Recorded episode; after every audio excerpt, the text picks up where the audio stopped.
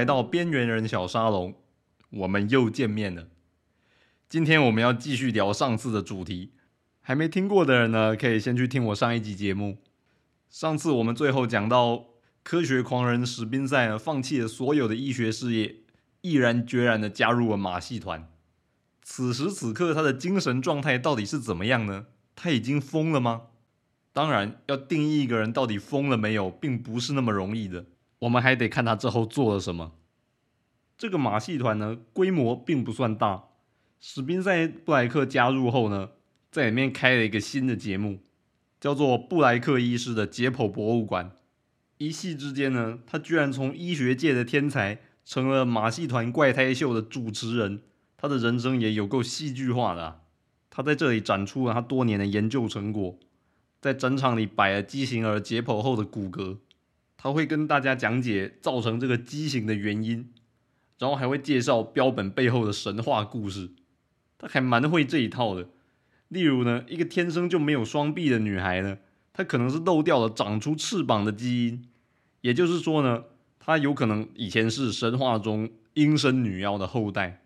他这一套啊，在医学界没人买单，但放到马戏团那可受欢迎啊，每次总是能带来大量的人潮。给他赚来不少钱呐！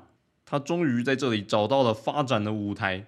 那些什么 C 病房啊，还是 T 病房的，里面那些再先进的设备呢？他们发展的成果，搞不好还不如马戏团呢。马戏团是真正走在科技前沿的地方。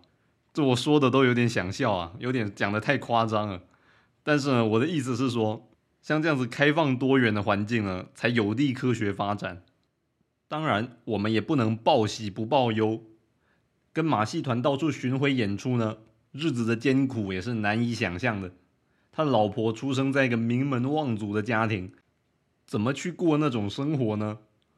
但他老婆不但没有回娘家投靠父母或兄弟姐妹，选择跟着他到处巡回，还跟马戏团的人相处的非常好，变成了里面不可或缺的一员。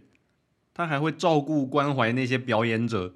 煮饭给他们吃，那些表演者也把他当成像是家人一样。这种同甘共苦的马戏团生活呢，也是蛮温馨的。各位有没有心动啊？我倒是没有啊。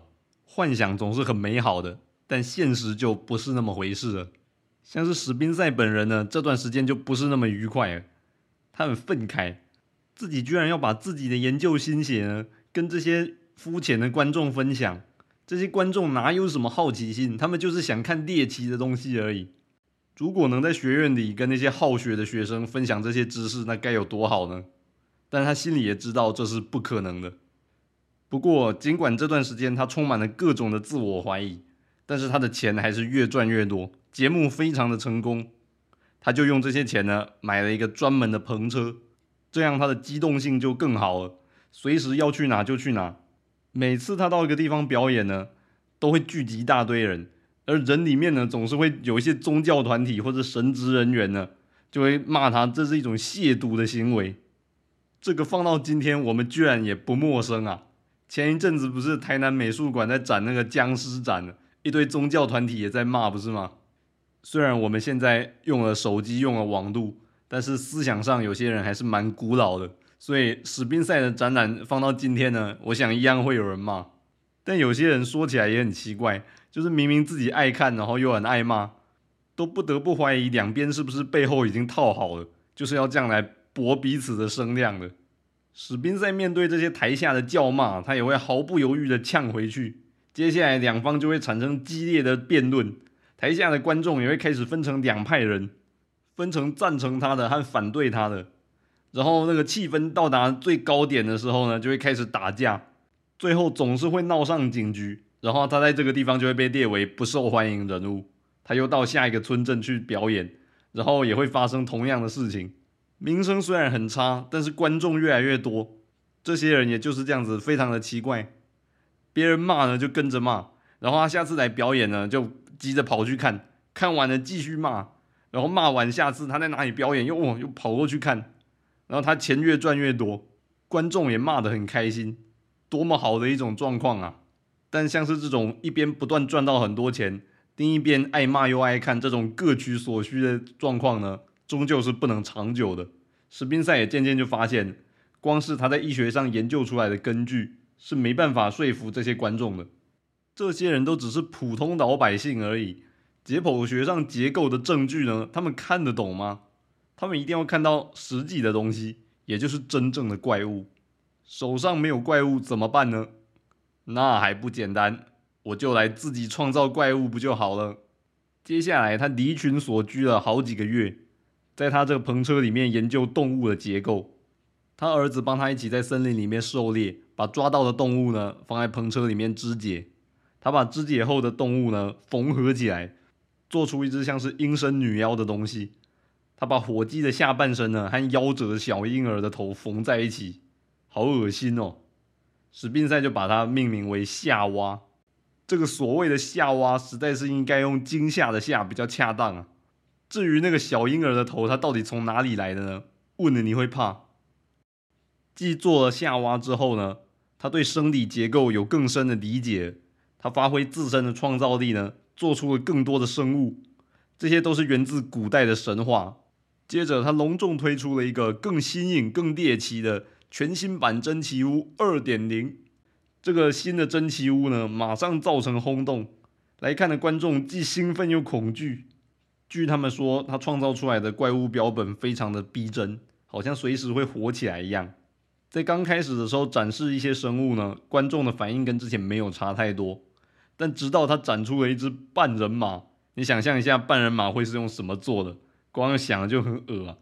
反正样子实在是让人看了太不舒服了。大众的品味和良知呢，终于受到了严重的震撼，出现了各种的嘘声。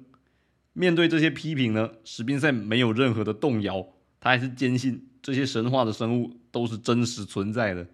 随着他的名声越来越大，赞成他论点的人越来越多，但相对的反对他的人也越来越多，分成了两派人马。他到哪里呢，都能引起一片争执。爱他的人可是爱的要命，恨他的人也恨死了。这段时间，他也学会了一种绝招，就是成为各种社交场合的不速之客，来这些地方闹场，就是为了宣扬他的生物学观点。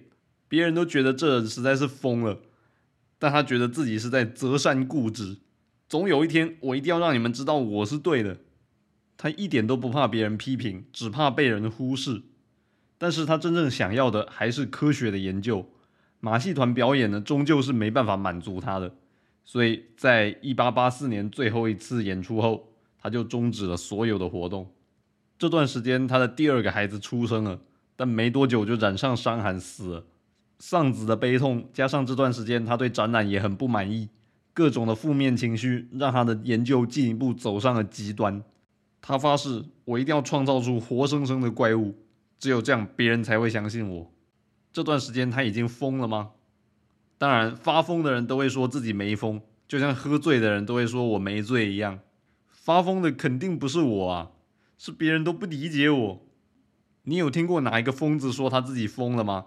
在路上逆向开车，看到旁边的车子都往自己的反方向开，就会骂说：“这个世界都没有王法了吗？怎么车子全部都逆向？”但不太会去想到说，那个逆向的有可能是他自己。一切的坚持都只是择善固执而已，不是我不要这个世界了，是世界不要我。史宾塞回到了他在费城的家之后，他就开始了疯狂的生物工程研究。对工作的执着呢，让他跟家人越来越疏远。最后，他的太太终于受不了了，一个人整天埋在研究室都没有正常的生活。他就写信给史宾塞的哥哥，信里面写说，这个房间里面到处都是动物的尸体。有些还活着，但是全身都血淋淋的；有些是关在笼子里面，等待他们的也是相同的命运。尸体腐败的味道也会吸引很多来自乡间的野兽，引过来了，他就把他们一起抓起来做实验。史宾塞已经彻底疯狂了，他太太就跟他哥哥求助。他哥哥看了这个信，感觉情况好像真的很不妙，决定亲自跑来关心一下。见面了之后呢，史宾塞对他哥哥也是语带保留，大部分时间还是把自己关在研究室里面。直到有一天，他把他们都叫来，叫他们看看他的伟大发明。他说：“这个叫做现代版的文艺复兴。”这光听了就有不好的预感了，真不晓得这回又要看到什么东西了。两个孩子呢也就一起跟进去了。带这两个孩子进去实在是太对了，里面的画面真是儿童不宜，可以算是一种震撼教育，让他们提前看到社会的黑暗面。里面到处都是血迹和秽物。史宾塞带他们到他的工作台那边，炫耀给他们看他的旷世巨作：一只全身是血的动物，背上缝了两个公鸡的翅膀。这只动物还有微弱的呼吸，勉强还算活着，但是身体残破不堪，全身肿胀。这只动物稍微动了一下，背上那两个翅膀居然会跟着拍动。他太太看着立刻尖叫，把他两个儿子赶快拉出去。但是其中一个儿子叫做阿尔丰，一直盯着这只动物，他不愿意离开，他还想继续看，好像看上瘾了一样。年纪这么小，口味就这么猎奇，实在不是一件好事啊！孩子，你知道太多了。这个小孩他就硬是挣脱了他母亲的手，最后呢，在他哥哥和他母亲一起硬拽之下，终于把他拉出去了。房间就只剩下史宾塞和他哥哥。他哥把门关上后，就马上大骂。你这是在搞什么东西呀？做出这种事简直就是反人类。但史宾塞还是很得意，他说：“地上那只动物就是能证明他学说的证据。”那只动物就一直在地上挣扎，身上的伤口就一直流出鲜血和胆汁。眼前的画面已经不是任何形容词能够形容的。但是面对这种可怕的景象，史宾塞还是非常得意的高谈阔论，说自己终于创造出新的物种了。这是我的一小步，却是人类的一大步。最后两人实在是争执不下，哎，这人没救了。他哥决定离开，这是他见到史宾塞的最后一面。当天呢，他太太就叫他哥先带着两个孩子先离开，自己还有一些东西要收，收完也会跟上去。他哥也意识到史宾塞已经不是任何人能够改变的，所以放弃他，就带着孩子离开了。他带着两个孩子去纽约。他想进一步争取这两个孩子的监护权，但是其中一个孩子就是在房间里面挣脱他的那个阿尔丰，他拒绝这样的安排，他就当天跑回了史宾塞身边，所以之后他哥哥身边只有一个孩子，他就把这个孩子抚养长大。整个事情要在这里结束了吗？想得美，还没完呢。接下来的事情呢，都是在史宾塞死后，在他的日记曝光了，我们才知道的。原来。他太太当天说要去收东西的那天晚上，他回到了史宾塞的研究室，偷偷跑进去用油灯点火，他想把这一切全部都烧了。他拿了一把手枪呢，就开始射杀那些动物，让他们快点解脱。史宾塞就听到了枪声，赶快跑去阻止他。然后他太太对史宾塞的脚开了一枪，然后把他造的那只生物也打死了。最后火势越来越大，他太太就全身被烧伤了，眼睛也瞎了。伤势非常的严重，能活下来已经是奇迹了。刚刚还记得不是有一个孩子跑回来找他吗？他们父子两个呢，就把他太太搬到森林的篷车上面，对他进行了紧急的秘密手术。这件事情从头到尾都没有告诉任何人，包括他哥哥都不知道。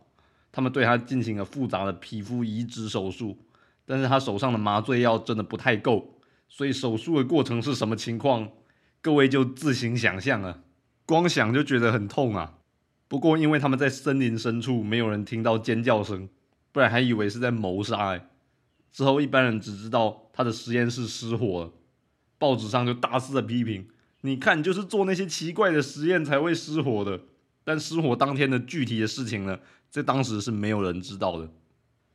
后来他太太必须长时间服用鸦片来止痛，也不能正常行走，所以他们父子两个就带他离开了这个地方。在这件事情之后，史宾塞对他的研究还是一样的执着。后来他到了芝加哥办了一个活动，叫做“人体复活秀”，展出了有翅膀的女人，还有蛇形少女，也有一只有翅膀的狗，长得很像当初实验室那只可怕的生物。据当时看过的人说，这些动物都是活生生的，看不出来是自然突变出来的还是人工的。有些医师看到也觉得非常震惊。他们没有想到，居然有人能够做到这样。而这个人体复活秀，其中一部分的表演者，就是他当年在 C 病房的病患。有些病患原先因为一些畸形无法正常的生活，像是有一个连体婴，在被他切除了另一半之后，活得非常的快乐健康。这些受他帮助的畸形病患呢，都把他当做英雄。所以，尽管主流的科学社群对他是各种嘲笑。但他还是受到了不少人的敬重，尤其是病患。这个马戏团的成员也给一些地方上的弱势族群提供了很多帮助，尤其是食物和医疗。史宾塞也常在地方巡回演出时，给一些当地穷苦的病患做手术，他们都把他当成神医，所以他们不只是个马戏团，还是慈善团体呀。其中有一个女孩生下来就没有双手，史宾塞就给她装上了一对翅膀。后来这个女孩也加入了马戏团。你会问说，史宾塞为什么不给她装上两只假手，要给她装上翅膀呢？因为前面说过，照史宾塞的理论，没有手臂是因为他的基因在做尝试，他想要试着长出翅膀，但是他的身体终究是人，所以没办法成功嘛。给他翅膀就是让他成为他原本该有的样子。后来这个女孩一直都活得好好的。他后来甚至发展出一个理论，认为只要给人的基因适当的提示呢，就能诱发人体长出远古的很多特征。他的日记里面大量的引用一本书，叫做《土席之书》，真是奇怪的名字啊！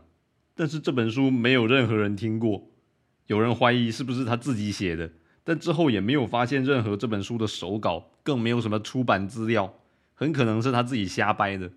这个我们以后也学会了。假设哪天要写书的时候，为了让自己的内容听起来更有根据呢，就引用某本书的内容，但那本书是不存在的。像是我现在要写一个顿点，我说我是在《呕吐之书》里面看到这个内容的。当然，这段时间除了医学界之外呢，很多宗教人士也对他的研究非常的反感，这不意外嘛。不过面对观众的嘲笑呢，他本来一点都不怕。他最擅长的就是和人争辩了，但争辩到最后呢，总是会招来观众的愤怒。有一次特别严重，吵到后来，居然有人跑到台上想要杀死他创造的生物，并意图要焚毁他的器具。他后来决定太失望了，再也不要公开演出了。之后，他的马戏团都只为特定人士做私人演出，场地通常都是私宅或是私人剧院，有时候情况不得已，也会在人迹罕至的野外。后来也有一位很有钱的古怪自然学家来找他，出资请他到了他自己的豪宅来表演。他的嗜好比较特别，跟很多十九世纪的贵族一样，有自己的收藏柜，里面有很多古代玛雅人的武器，也有收藏木乃伊。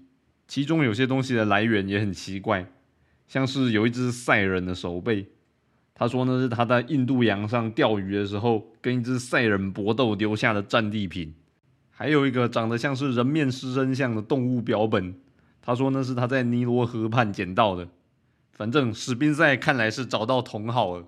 后来史宾塞还把人体复活秀传到了海外，据说有欧洲甚至土耳其、叙利亚都有演出的记录。他在海外的表演都宣称他有特殊能力，可以让死人复活，能让人长生不老，甚至可以改变人的年龄和性别。这感觉无敌了啊！一听就知道是在胡乱。但是呢，他常常在现场舞台上当众执行活生生的手术，这种重口味的表演，保证谁也无法消受。但是每次去看的人还真不少。有两位匿名的观众呢，对于这个恐怖的表演有做过一番描述。首先，他会先对观众讲解一番，听起来好像很有道理，但没什么人听得懂。接着，他们那次要给一个脚严重感染的人截肢。把他的腿切下来，神奇的事来了，那个人看起来好像完全不痛，很多人觉得这一定是在作假，像是魔术的手法。可是那两个人坐在第一排，很清楚的看到鲜血流出来，怎么看都是真的。然后他拿了一个死人的脚呢，缝合到病人的腿上，然后一边讲解说换上去的部位一定要非常新鲜才行。经过一个小时的手术呢，那个人可以正常行走了。观众就热烈的鼓掌。那两个人说，他们简直不敢相信自己眼睛看到的一切。当然，这部分的说法呢，无法验证了。他们到底说的是不是真的，还是瞎掰的？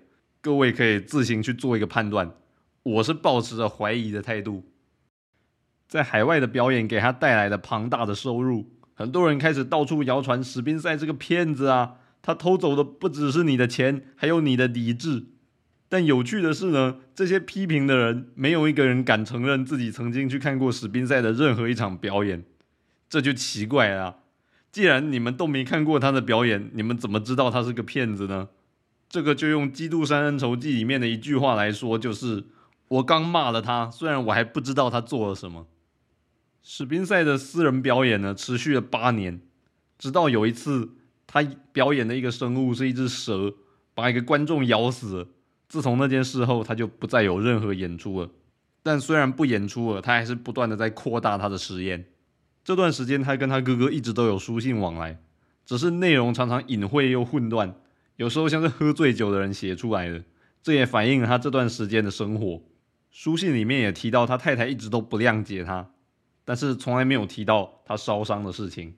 信里面也提到，一直跟着他的那个儿子呢，性格越来越异常，是另一个全然不同的野兽，全身充满了怒气。史宾塞很为他担忧。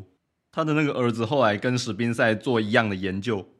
有一次在一间谷仓里面被人家发现他在那边杀小动物，被送到了精神病院去，在里面过了七年的岁月。后来那间精神病院有一次被雷电击中失火，大量的病患趁乱逃跑，他就跟着跑出来。他后来开了一间自己的动物园，里面都是一些他自己创造出来的怪兽。在史宾塞死后，他儿子也继承了他的财产，他儿子也宣称自己能让人家返老还童，这也让他赚了大笔的财富。人的钱还真是好骗啊！后来他怎么样就不晓得，关于他儿子的资讯并不多。不过，能有一座怪物园，又有很多的财富，这在物质和精神上都很富足。而史宾塞本人，自从一九零八年之后，就没有人再见过他了。他在费城的房子，后来被人改造成一间博物馆，开放游客参观，也常在里面办讲座，介绍一些他以前的研究。一九三零年，这间博物馆关闭了，后来也数度易主。最后一位屋主在里面听到了诡异的声音，就搬走了。法庭后来把这栋房子列为危险建筑物而废弃，直到今天都还在。有没有觉得是一个鬼屋探险的好地方啊？我们唯一能一窥他人生终点的，就是一封他给他哥哥的信。在信里面，他首次提到他老婆的烧伤，必须依赖鸦片止痛，而他正在给他进行一种全新的手术。信中说呢，他太太终于从焦黑的躯体中羽化，她是复仇女神的后代，有一对翅膀。反正听起来很中二就对了。他到底给他做了什么手术，我们就不晓得了。他真的让一个重度烧伤的人脱胎换骨，成了另一种生物吗？在史宾塞，凡事都有可能。信中也说呢，死亡离他自己不远了。他把他的研究笔记藏在隐秘的地方，不要给他的儿子知道。他也坦诚，把自己的人生耗费在这种残暴的实验是一种无尽的折磨，但这是探索自然真相所要付出的代价。这个潘多拉魔盒是由我打开的，现在就由我来关上吧。那本研究笔记千万不能给任何人看。他哥哥后来把这封信交给警方，就踏上了寻找史宾塞的旅途，之后就失踪了，再也没有他的消息。史宾塞布莱克的故事就在这里结束了。您可能会好奇吧，到底是什么让他这么执着在这种研究呢？这恐怕只有当事人能回答了。甚至有时候当事人自己也不清楚，也经常怀疑自己是不是真的有这个权利充当上帝，改变物种，动手去介入自然界中演化的定律。人真的有资格吗？我相信他有时候也是会怀疑的。但每当看到自己创造出的东西能活能动，那些有残缺的病患不只能够正常生活，甚至还得到了升华，就会觉得自己是不是也做了一件好事呢？